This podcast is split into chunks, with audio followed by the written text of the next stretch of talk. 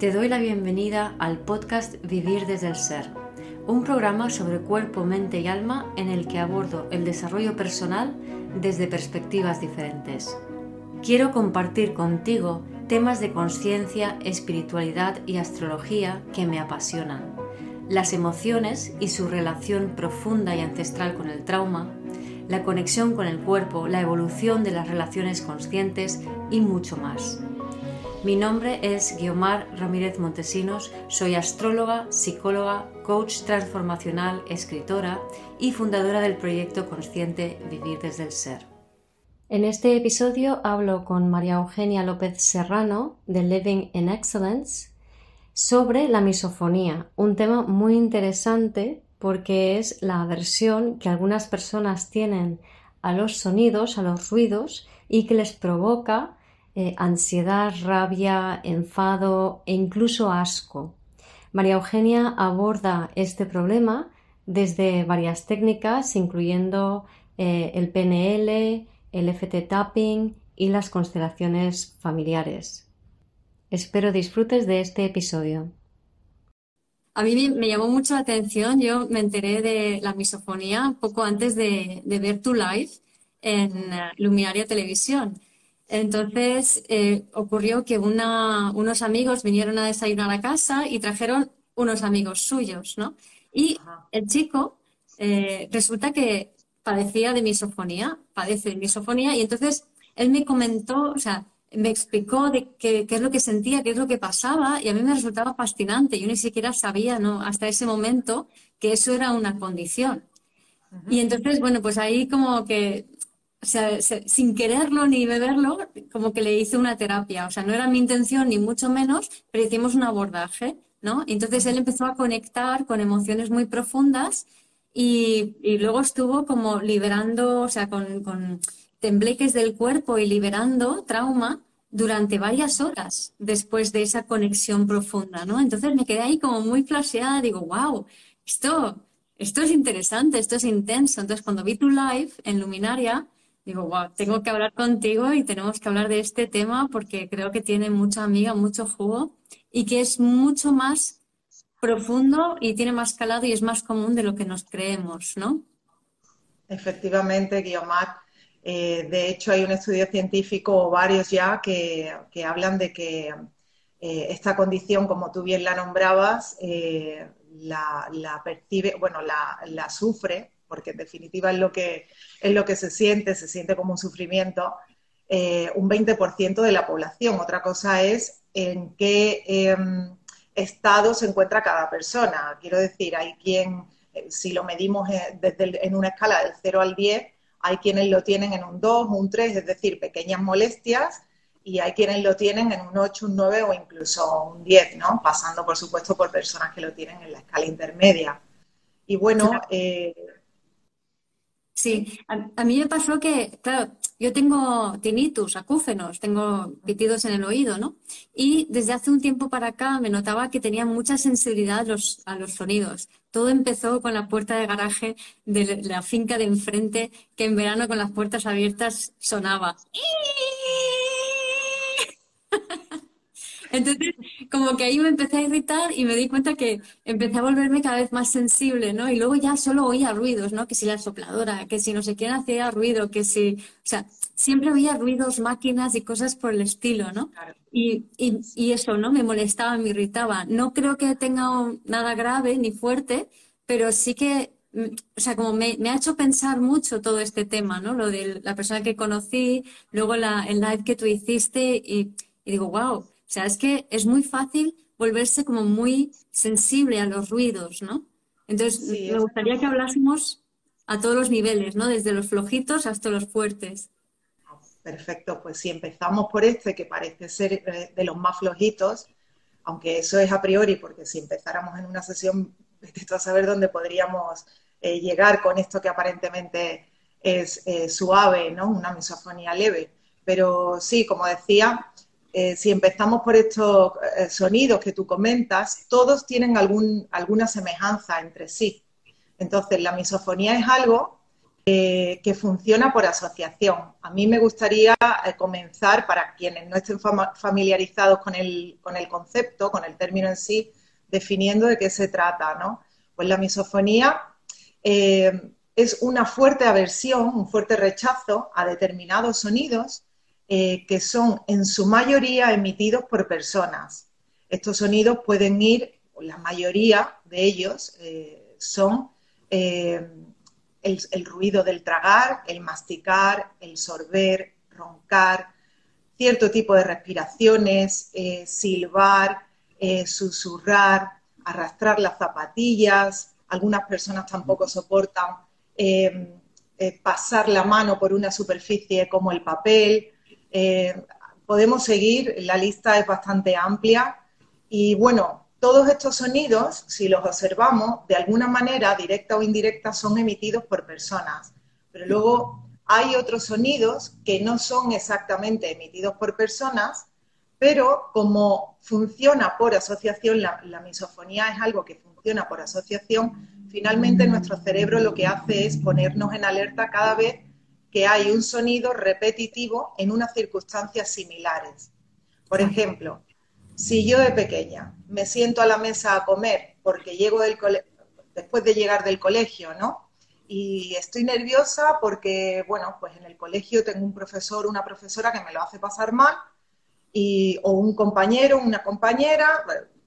el caso es que me encuentro en tensión durante muchas horas, acaba el cole, llego a comer y en la mesa siempre encuentro que mientras mi cuerpo todavía está en tensión, hay un sonido específico, por ejemplo, el masticar, que puede ser de alguno de mis hermanos o hermanas o de cualquiera de mis padres o, cualquier otra persona que se siente en la mesa habitualmente con nosotros. Entonces, de ahí mi cerebro va a decirme cada vez que eh, estás en tensión y aparece este sonido, eso significa que estás en peligro. De esta manera, cada vez que yo veo a la persona que emite el sonido, eh, voy a ponerme en alerta con ese sonido y con esa persona cuando lo, cuando lo emite. Pero a posteriori, quizás meses o incluso años más tarde, cuando eh, mi cerebro escuche nuevamente un sonido similar, aunque no sea emitido por esta misma persona, no va a hacer la diferencia. Lo habrá no, no, no sabrá distinguirlo ya. Entonces, cualquier sonido de cualquier persona al masticar me acabará molestando. No solo eso, sino que así funciona con cualquier otro sonido. Y lo mismo ocurre con los sonidos que tú comentabas ahora. La puerta, la lavadora, todos son sonidos de maquinarias que hay, eh, aunque a nuestro oído a priori no le resulte perceptible, eh, cuando nos ponemos en alerta ya lo que funciona en nuestro cerebro reptiliano y él se va a encargar de dejar muy claro si estamos en peligro o no eh, buscando eh, que no haya sonidos o que haya para poder protegernos. No sé si, no sé si consigo explicarlo claramente. Sí, sí, básicamente que, o sea, el, fenómeno psicológico al que aludes es la generalización, ¿no? Que cuando se asocia un, algo a una situación determinada, eh, al final asocias todo el contexto y todo lo que rodea ese contexto y todas las cosas que son similares porque es un mecanismo de supervivencia que tiene el cerebro. Entonces, lo que al principio empieza como algo, una asociación casual, ¿no? Estoy en tensión, lo paso mal, como, y escucho ruidos de, de entonces de repente se convierte, se generaliza a un montón de situaciones, que de hecho el chico este que te comento empezó así, ¿no? Con su padre, masticando. Sí, mm. es bastante habitual que la misofonía empiece con uno de nuestros cuidadores principales o con alguno de, nuestros eh, familiares que finalmente son nuestros cuidadores principales, ¿no? Eh, ah, sí, normalmente, según mi experiencia con, los clientes que he tenido y tengo de misofonía, normalmente es así, pero no siempre es así. No siempre es así, pero es bastante habitual. Eh, la misofonía en realidad es una programación que muchos de nosotros traemos, pero no por el hecho de traerla la vamos a desarrollar. Es igual que el hecho de tener células cancerígenas, todos nosotros las tenemos, eh, pero no todos nosotros vamos a desarrollar un cáncer. Pues con la misofonía pasa. Eh, esto eh, tiene que ver muy posiblemente más con lo que se hereda de nuestro árbol genealógico.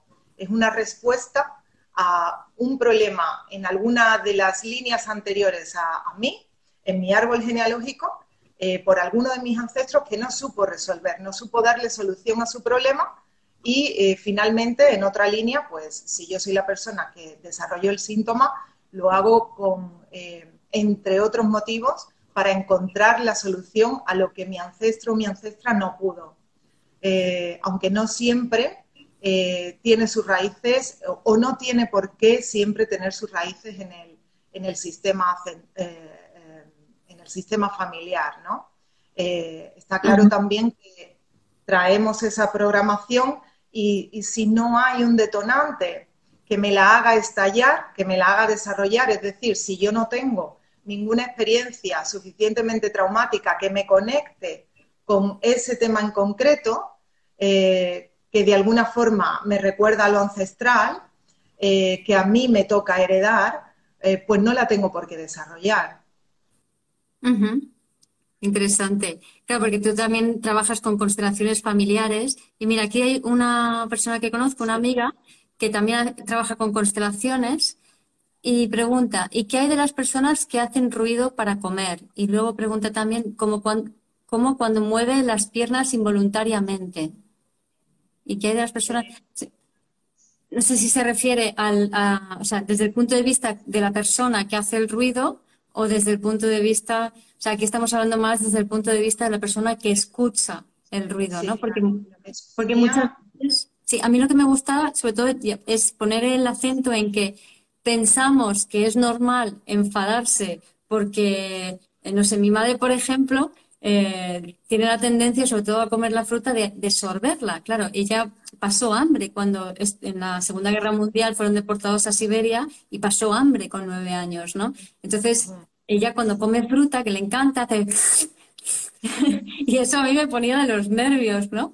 Y eso es Claro, entonces ahí pensamos que esto es como, y aquí es donde me gustaría poner el acento, es decir, esto es una cosa, esto no es, porque tenemos la tendencia a decir, no, es que la culpa es del otro, o sea, es que, claro, como hace ruido al tragar, al comer, al que tal, no, no, no, no, no es el otro, eres tú que tiene una especial sensibilidad a eso, ¿no?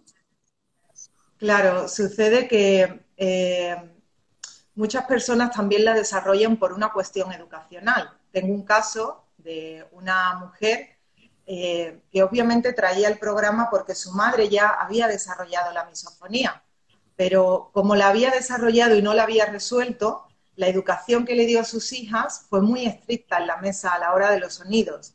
Entonces, cualquier sonido que las niñas hacían de pequeña, la madre estaba eh, con mucha firmeza. Y eso que hacía, eso provocaba tensión en, continua en las niñas y a día de hoy son dos mujeres que ambas tienen misofonía. Bueno, una de ellas eh, la tiene porque no se la ha tratado y la otra eh, ya se la ha curado, ¿no? Eh, pero sí, es normal pensar, la tendencia es pensar que como es en nuestra cultura, como está considerado de mala educación hacer ruido al comer o al sorber la sopa, la fruta, como tú dices, o el té, el café, lo que sea, cualquier bebida, tendemos a pensar que a mí me molesta porque eso es de mala educación, pero en realidad, si te molesta fuertemente, es decir, vamos, vamos a, empezar matizando eh, qué hace la diferencia entre cualquier otro asunto que esté relacionado con una sensibilidad al sonido y la misofonía. La misofonía conecta a quien la padece con emociones eh, como la ira, el enfado, en algunos casos el asco también, y la agresividad. Eh, esto nuevamente oscila del 0 al 10 eh, y hay quien se enfada levemente o quien se molesta, hay quien no se enfada tan levemente, quien necesita irse de ese lugar, pero no acaba de molestarle suficientemente como para demostrar lo enfadado o enfadada que está, y hay quien eh, le es imposible manejar el enfado porque tiene un alto nivel de misofonía. Entonces, está muy bien que hablemos de esto para poder visibilizarlo, porque es cierto que estas personas sufren mucho. Sufren muchísimo por motivos diferentes. El primero, por el hecho en sí. Muchas personas están eh, bastante, tienen una vida social muy restringida por este motivo, la vida familiar es muy difícil, eh, e incluso en algunos casos la vida laboral. Mucha gente trabaja en oficina y, les cuesta mucho el sonido del teclado, el teclear.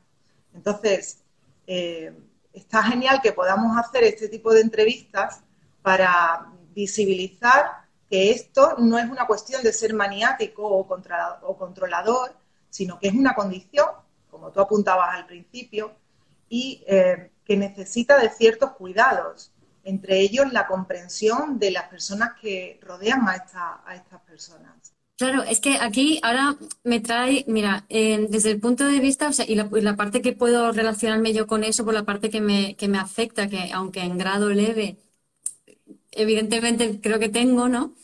Es que yo tengo cadena de cierre, ¿no? En, cadenas musculares tengo preponderancia de cadena de cierre, que tiene la tendencia a la contractura muscular y que lleva un programa de busco la seguridad porque no la tengo, porque no la tuve. Entonces, son, somos personas que de pequeños no tuvimos esa, esa comprensión, esos abrazos, esa ternura, ese cuidado, ese tranquila, puedes descansar en mis brazos que no pasa nada, ¿no? Sino que estás toda la vida contraída, ¿sabes? Y con ese sistema nervioso totalmente alterado y en modo supervivencia, ¿no? Entonces muchas veces pues la mirada así como más de un amigo lo llamaba como conejo frente a los faros de un coche, ¿no? esa, mirada de alerta, ¿no? Esa forma de llamarlo. Claro, entonces es todo parte de, un pack de no haber recibido ayuda. Entonces ahora, en este escenario que has planteado, ¿no? De este que niño que está en el colegio y que le reprimenda la, la profesora y llega a casa. Claro, llega a casa y no hay una acogida unos abrazos, unos besos, unos cariños, donde el niño se pueda relajar o pueda expresar lo que siente. No, no, o sea, hay que controlarse, hay que contraerse, hay que estar. Entonces, claro, tú necesitas poder expresar esa necesidad y no te llega. Con lo cual, al final, en la cadena de cierre hay una, hay una parte, o sea, hay una cosa muy curiosa que es que se tiende a poner el, el pulgar dentro de la mano, sobre todo el lado derecho, y hay como un cierre así del brazo que es como si dijeras, me estoy defendiendo de que me ataquen a mis partes más vulnerables, ¿no? Entonces, es un programa... También se me ocurre, ¿no? Por si tengo que atacar, ya, ya voy preparada. También. Entonces, es como que el cuerpo está como muy a la defensiva y en un entorno donde uno ha de sentirse seguro. Entonces, por lo que cuentas, por lo que siento y por lo que poco que he visto, es como que digamos que cuando existe esto hay mucha inseguridad de pequeños en casa. Efectivamente, suele darse de esta forma. Eh, de, no, de, no, haber inseguridad no estamos en, continuo estado de alerta ¿no? o de tensión. Entonces muchas veces pensamos que los traumas son cosas eh, muy notables, ¿no? como por ejemplo una violación, una paliza, un accidente de tráfico, la muerte de un ser querido prematuro. Y por supuesto que todo eso son traumas. Pero esos son traumas eh, que se llama eh, eh, con T grande, ¿no? Son traumas complejos. No obstante, existe otro tipo de trauma que no por ser aparentemente un trauma pequeño es menos importante, sobre todo cuando es un trauma asociativo, porque se dé por, por repetición. Por ejemplo, cuando en casa un niño o una niña eh, vive continuamente una situación de violencia verbal, aunque sea indirecta, es decir, entre los padres, portazos, gritos, eh, un ambiente que, no, que no propicia la armonía, ¿no? Esa persona es completamente vulnerable a esa situación, entonces tiene miedo. Cuando estamos en tensión es porque nos sentimos inseguros. Y al estar inseguro, nuevamente pasa pues, lo que comentaba al principio, que es nuestro cerebro reptiliano el que se encarga de activarse para, para poder defenderse de esa, de esa situación. El reptiliano ya sabemos que se activa, que cuando se activa lo que hace es eh, o huye, o te dice que huyas, eh, o ataca, o en otras situaciones, pero esto no ocurre con la misofonía, te congelas, te disocias y te congelas. Eh, con la misofonía, las respuestas que encuentro entre mis clientes es o ataco, eh, enfadándome, insultando porque haces ese ruido, bla, bla, bla, o bien mm, no lo soporto y me voy. Qué interesante. Claro, pero eh, esa, en ese no lo soporto y, no, y me voy, la rabia está, se ha contenido, se, se ha tragado la rabia, ¿no? Que también lo vi en, este chico, ¿no? Ese no puedo expresar mi rabia. Pero también pasa en, en hogares que son o muy restrictivos, hay muchas normas, como el caso que comentabas de estas dos hermanas, o en mi caso, por ejemplo, mi madre no es restrictiva, sí que es muy fría, pero tiene, su madre tenía estrés postraumático. Entonces mi madre siempre ha llevado dentro esa tensión que para mí, mi sensibilidad, mi ascendente escorpio, mi Neptuno en la 1, o sea, toda esa parte que, siente el transnacional, me permeaba todo, ¿no? Entonces, me sentía agredida por la propia energía de mi madre. Sí, por su energía y yo diría también por una cuestión de, aquí ya entra la epigenética, es decir, la, herencia, el heredar los traumas de nuestros ancestros, en este caso, no solo posiblemente, eso también lo tendríamos que ver quizás en una constelación, ¿no? No, no solamente hayas podido heredar el trauma que tu madre heredó de la suya y que el trato que su madre le dio a ella ya le ocasionó otro trauma de por sí, sino el de tu propia abuela. Eh, ella no lo puede resolver y siempre va a haber alguien en líneas eh, eh, posteriores del linaje que intente, que haga el amago de resolverlo. Y en muchos de esos intentos, o muchos de esos intentos, mejor dicho, lo hacemos a través del desarrollo de, de un síntoma, de una enfermedad. Claro, claro. Claro, mira, aquí Alejandra Osorio ha puesto algo muy interesante, que es que tiene una hija que eh, le han dicho que en el, colegio le molestan muchos ruidos, entonces le han dicho que la lleve al psiquiatra para que la medique. Y no es esa la solución. Yo personalmente no empezaría por ahí. Yo personalmente. No, eh, además que tú lo puedes abordar, ¿no? Online. ¿Perdón? Que tú lo puedes abordar online también, ¿no? Sí, lo abordo. La mayoría de mis clientes son, la, vamos, el 90% son online y esto lo abordo online. No tengo a ningún cliente de misofonía de modo presencial. Mm, pero sí que me gustaría, esto es un gran ejemplo, porque es muy importante saber que cuando son pequeños, cuando los niños son pequeños, eh, no es necesario que el niño en sí haga la terapia, sino que a quien se trabaja es a mamá. Además, eh, bueno, eh, los abordajes que yo uso son la FT Tapping, que es una técnica de liberación emocional, es maravillosa para, deshacer traumas, eh, desde traumas simples hasta mm. traumas complejos. Em, en su mayoría abordo esta situación con, con, FT Tapping, pero como vamos hablando, eh, habréis descubierto que también lo hago eh, de manera puntual con constelaciones familiares. Ambas son apoyadas por la PNL. Yo también trabajo mucho con PNL. Funciona bastante Sí. ¿Perdón? No, es que se te escuchaba un poquito mal, entonces voy a repetir, ¿no? O sea, utilizas el tapping, las constelaciones familiares y también usas el PNL, la programación neurolingüística para el abordaje terapéutico, ¿no? Sí, cuando dices el tapping yo eh, me gusta llamarle por su nombre. Eh, yo me, bueno, pues em, estudié tapping o FT tapping en la escuela de su creador, de Gary Craig, y allí su nombre es eh, Emotional Freedom Technique, que responde a sus siglas en inglés, eh, técnica de liberación emocional. Eh, nos metemos en internet y hay un millón de, variantes de, FT tapping, pero a mí la que me convence más es esta por su, por su precisión. sí, aquí soy, aquí soy precisa. Muy purista. Pero si no, somos muy dados a, buscar todo por internet y no todo siempre eh, que buscamos responde a, las expectativas. Claro, claro. además, como te toca por tu ascendente Virgo. bueno, supongo que será eso. De esto entiendo bastante menos. Sí, sí. Mira, también preguntaban por ahí que si eso podemos también profundizar por el tema del tinnitus, ¿no? Entonces, yo tengo tinnitus y, y lo que yo he percibido es que me he hecho todavía más sensible a los ruidos debido a la tinnitus, pero también, o sea, a mí me gusta como profundizar en lo que me pasa, ¿no? Más que intentar rechazarlo, aunque a veces sea muy molesto. O sea, es como profundizar y digo, vale, ¿qué me trae esto? ¿Por qué me, qué me aporta? De, qué, ¿Para qué me sirve? ¿no? Entonces, el tinnitus es como una defensa y así, la verdad es que así con cualquier síntoma realmente, ¿no? O sea, cada uno te, te, aporta algo, ¿no? Pero en el caso de tinnitus, por ejemplo, es como que me aísla, me hace una burbuja, me separa y, y me lleva a separarme de aquello que me está agrediendo en vez de tener que defenderme de ello, ¿no?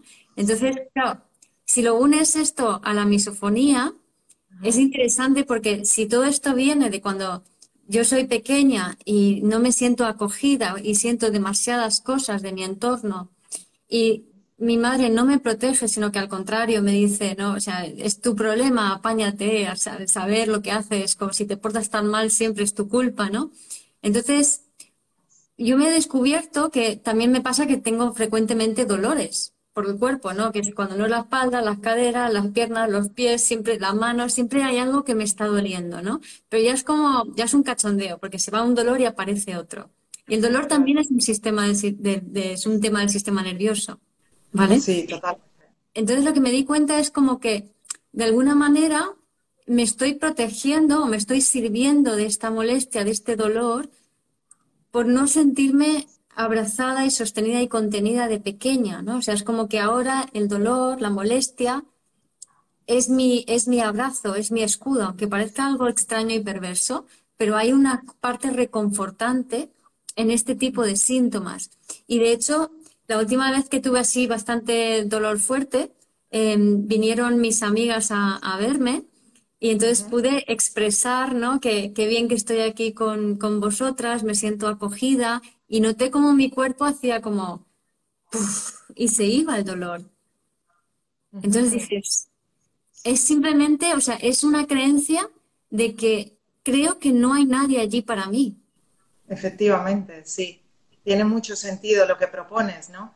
De hecho, me sirve para, eh, para apoyarlo eh, de la siguiente manera, el síntoma siempre es una solución que mi inconsciente intenta generar a un problema que tengo. Claro, cuando yo soy pequeño o pequeña y estoy en una circunstancia de extrema vulnerabilidad, yo no puedo decidir qué hacer con mi vida, pero la mente inconsciente que es tan creativa, eh, aunque a la larga nos, eh, nos haga más daño que beneficio, pero en el caso de la misofonía lo que hace es, pues si yo, por ejemplo, eh, eh, tengo un padre que, me lo hace pasar bastante mal, que es muy severo, eh, al que le tengo miedo y a la hora de sentarnos a comer es tan estricto que no puedo ni prácticamente hacer la digestión o, tengo pánico a la hora de comer, ¿qué puedo yo generar dentro de mí que papá y mamá me permitan irme de la mesa? Pues no soportar cómo come. Así, al menos, si no me dejan retirarme de la mesa, me permitirán sentarme lo más lejos posible de él. Y lo que tú comentas que desarrollaste, pues tiene mucho sentido también, aunque, aunque sí, a veces pensamos que somos muy perversos, pero no, somos muy creativos. Entonces, eh, tiene mucho sentido que si tú sentiste mucha soledad, mucha falta eh, de cuidado emocional y afectivo, eh, tuvieses que cerrar el cuerpo y eso de alguna forma el, acto de cerrar el cuerpo es parecido cuando, eh, a cuando nos abrazan. También de alguna forma cerramos el cuerpo. Entonces, eh, sí, veo la similitud por completo. De ahí que te dieras cuenta y al sentirte abrazada eh, por la familia elegida, como decimos, los amigos, pudieras relajarte. Está genial que lo veas, que pongas esa conciencia y, que se empiece de alguna forma a disolver. Mm.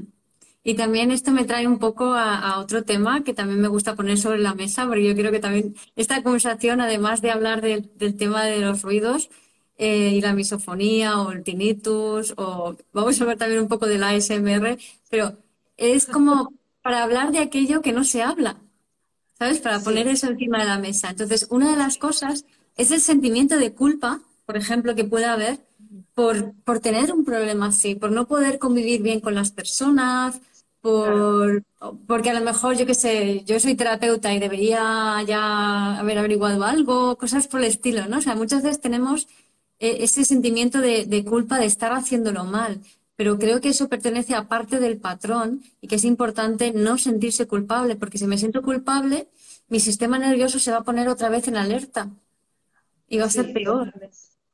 Sí, y, más allá de que el sistema nervioso se ponga en alerta con la culpa, que por supuesto eh, eso juega un papel principal, eh, es el hecho de que si yo me siento culpable, necesito buscar un castigo para compensar la culpa. Y el castigo puede ser la resistencia a soltar el síntoma en sí. Entonces, a la hora de, tratar la misofonía, eh, como ya estamos viendo, es un tema bastante ramificado, muy profundo, bastante complejo y es necesario atenderla, eh, atender todas las variables que hay. ¿Cuáles serían esas variables? Pues lo primero, la respuesta emocional, eh, la interpretación que hacemos eh, de la persona que emite el sonido, los sonidos en sí, el procesamiento del sonido conjuntamente con su respuesta emocional, el tema transgeneracional, eh, la culpa que yo tengo, que yo desarrollo porque me siento un bicho raro o porque me siento mala persona con las reacciones que tengo, con lo mal que se lo hago pasar a mi pareja, a mi familia, a incluso eh, algunas personas llegan a ser afectadas, afectadas en su vida social. Entonces, todas estas variables es completamente necesaria eh, eh, es muy necesario incluirlas en, la terapia porque si no las resistencias no van a permitir eh, deshacer esos traumas y por tanto el síntoma se acaba cronificando y eh, podemos resolver unos traumas pero no, no, no soltar al síntoma. Claro, porque conforme va pasando el tiempo se va ramificando más y más y más y entrelazando y se va volviendo más claro, más complejo, ¿no? Además, que, como decías, ¿no? Que te vas aislando de la gente, te vas aislando de la sociedad y justamente la conexión social es lo más importante para relajar tu sistema nervioso. Es lo que más necesitabas tú de bebé, de niña, y lo que más necesitas en el presente para que ese cuerpo se relaje y se tranquilice. acertadísimo, acertadísimo este punto que comentas. Eh, es muy, muy necesario eh, sentirnos relajados con las personas con las que, sobre todo con las personas con las que pasamos mucho tiempo, que suele ser la gente en el trabajo, y eh, con las personas que elegimos para disfrutar o para contarnos nuestras penas también, ¿no? Los amigos estamos, o se supone que debemos estar para todo. entonces, si en ese contexto yo no estoy tranquila, se agrava todo. Y sí, las personas que tienen eh, esta condición eh, sienten mucha frustración por, falta de comprensión, ¿no?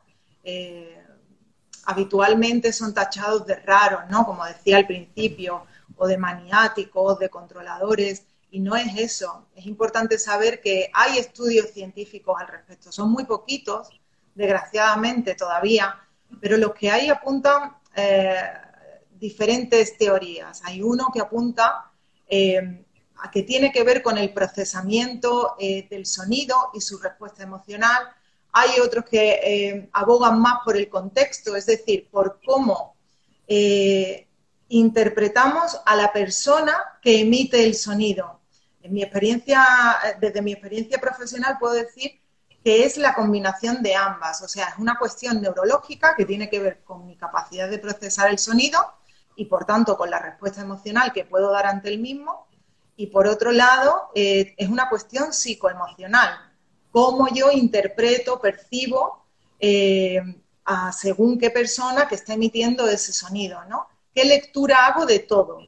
Pero todo esto sucede a un nivel muy inconsciente, que solo voy a poder ser capaz de descubrir si, mm, si acudo a un, a un terapeuta, a una terapeuta, eh, que sepa primero de misofonía, porque esto es muy importante, si me permites.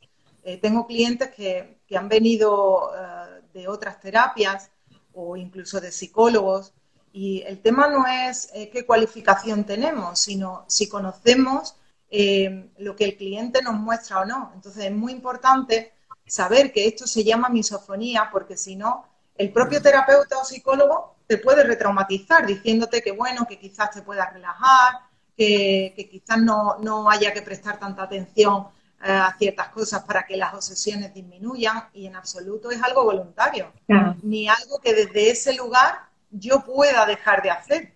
Es algo que necesita un acompañamiento mucho más allá de relajarme por mí mismo. Por mí em, eso me recuerda, o sea, algo que has dicho antes me, me ha recordado de que eh, cuando estaba aquí en, en Javea, ¿no?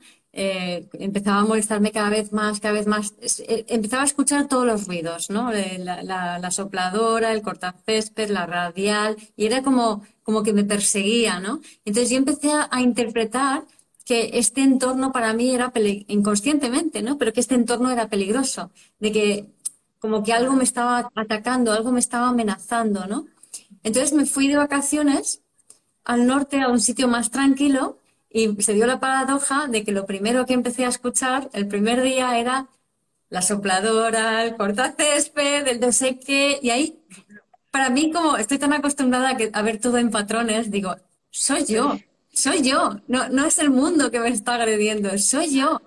Entonces lo que empecé a decirme, porque también me molestaban los vecinos, ¿no? O sea, cada, vez, cada verano me molestaban más los vecinos, que si comen, que si ruido. Y empecé a decir, no, mis, mis vecinos los, eh, o los que trabajan en las casas de mis vecinos son mis amigos. Mis vecinos son mis amigos. ¿Cuánto quiero a mis vecinos? Qué bien me llevo con mis vecinos. Entonces, al decir eso, empecé a relajarme y en mi caso, estoy hablando de un caso flojito, ¿vale? Un caso, un caso leve, ¿no? Pero empecé a relajarme. Lo, que quizá no esté tan leve es el nivel de activación de mi sistema nervioso, pero en el caso de mi misofonía no estaba tan mal, ¿no? Pero sí que me molestaba bastante. Entonces me eh, empezó a rebajarse mucho porque empecé a abrirme, empecé a interpretar esos sonidos como, como están allí conmigo, me están haciendo compañía, son mis amigos, si necesita algo puedo pedírselo. O sea, y es, ese cambio me relajó un montón muy, muy inteligente, Guiomar, por tu parte. Ahí lo que hiciste fue reencuadrar el significado, resignificar eh, esos sonidos para ti, ¿no? Eh, Si eras consciente o inconscientemente, te felicito porque fue bastante inteligente. Esa es la segunda parte del trabajo, en realidad. La primera es eh, sentir lo que sientes. Porque claro, si lo que yo estoy sintiendo es enfado y todo lo que existe quiere ser visto, incluyendo a las emociones, y yo no le permito a mis propias emociones ser sentidas, ser vistas, ahí ya estoy emitiendo el trabajo eh, prioritario, que es yo estoy enfadada y es una emoción que estoy expresando yo y como tal tiene derecho a ser. Y a ser sentida. Luego también tengo derecho a enseñarme, a reaprender cómo vivir esta situación, ¿no? Que me conecta con este enfado. Exacto. Es que si no se asume la emoción, mm, se repite, no hay más que se repite. Solo cuando lo asumimos y lo aceptamos plenamente podemos empezar a cambiar. Mm. Exacto, porque, claro, se repite porque esto ya quizás entremos un poquito más en un plano un poquito más filosófico, más espiritual, no, no sabría muy bien cómo llamarlo, en este momento, pero eh, claro, la vida es eh, eh, permitir que lo que es sea, sin poner resistencia. Entonces, hmm. desde ese lugar, si yo hago juicio por cada cosa que siento, estoy en contra de lo que es. Entonces, el trabajo, la invitación está ahí, en permite que lo que es sea para que pueda ser transformado en algo más armonioso. No se trata de aceptar la violencia sin más. No, no, no es la invitación ni mucho menos. Se trata de observarla con una mirada eh, compasiva, de tú mirar todas estas emociones que te conectan eh, con un estado de ansiedad, eh, de enfado, de ira, de rabia, etc., desde otro lugar. Nos han enseñado a que estar enfadado es negativo y además malo, y no siempre es así. Si yo no me enfado cuando me atacan, no me puedo defender. Solo que hay que aprender cómo usar el enfado de manera positiva, ¿no? Entonces, es, eh, una vez más, eh, llevar una mirada de compasión.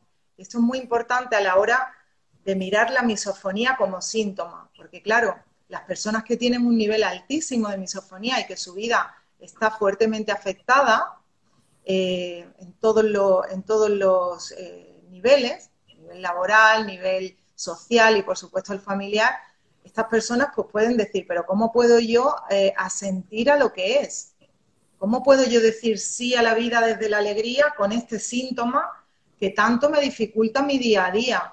Claro, no es algo que se haga desde lo mental, eh, desde la mente más superficial, ¿no? Es un trabajo eh, que conlleva en general un acompañamiento terapéutico, digo en general porque hay personas que tienen eh, la capacidad de resolver todo por sí mismas, pero desde luego son las menos de las menos.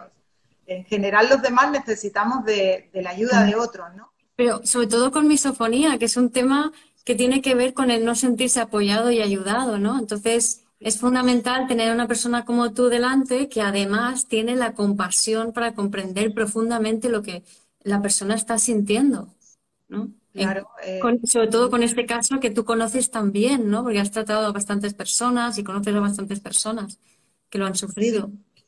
Sí, bueno, es muy importante que el terapeuta que se encargue de, asuntos tan delicados, pero Guiomar, como con cualquier otro, ¿no? Como terapeutas, eh, para hacer un trabajo eh, que sea medianamente digno del cliente que tenemos delante, el requisito imprescindible es no llevar ningún juicio. Y eso ya ayuda mucho ¿no? a, nuestros clientes. Claro, abre a la gente. Y mm, antes de, terminar, preguntar, comentar un poquito el tema opuesto, ¿no? Que nos era, estaba con un, chat que he anunciado en, live, un grupito que tengo de, de WhatsApp, y, entonces alguien sacó el tema del ASMR.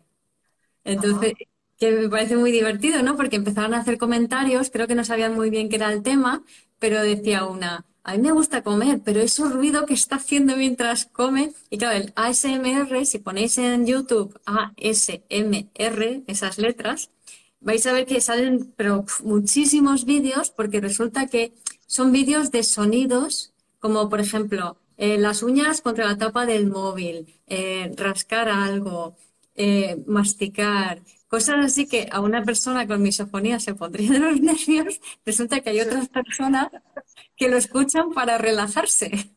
Entonces también esto está bien que se vea porque a lo mejor cuando uno tiene misofonía no solamente que no sabe que es una condición, y, sino que además cree que es una realidad, o sea que esos ruidos molestan. Y, eh, no, no, o sea, no es una realidad, es una percepción neurológica. Mm. No es una realidad, es una percepción. Chapó por esta, por esta frase. Mm. Eh, es así, de la misma forma que, ¿cómo se llama exactamente? Eh, sé ah. lo que va, pero ASMR creo que es, ¿no? Sí, ASMR. Efectivamente, de la misma manera que la ASMR también es un síntoma. Es decir, también es una percepción, no una realidad. Sí, sí, sí. Y si ves los vídeos de ASMR, que hay cada cual más raro que el siguiente. Son bastante divertidos, sí. claro, a una persona que tiene misofonía, alguien eh, haciendo con las uñas en, cualquier superficie dura, como una mesa, pues la puede sacar fácilmente de sus casillas eh, mientras que a estas personas pues les relaja sobremanera y se sienten protegidos con este ruido. Claro, claro, o sea, fíjate qué curioso, ¿no? Entonces, y esto me recuerda al clásico tiza, eh, ¿cómo era? No, las, las uñas, las uñas contra la pizarra, ¿era? Sí, sí, sí, bueno, bueno, bueno. Eh, a mí se me, todavía los oídos es como, ¡uh! Sí, no, no, soporto yo eso mucho, ¿eh? Me da, nosotros decimos de entera, no sé cómo le decimos. Sí. Sí, de entera o ¿no? Como...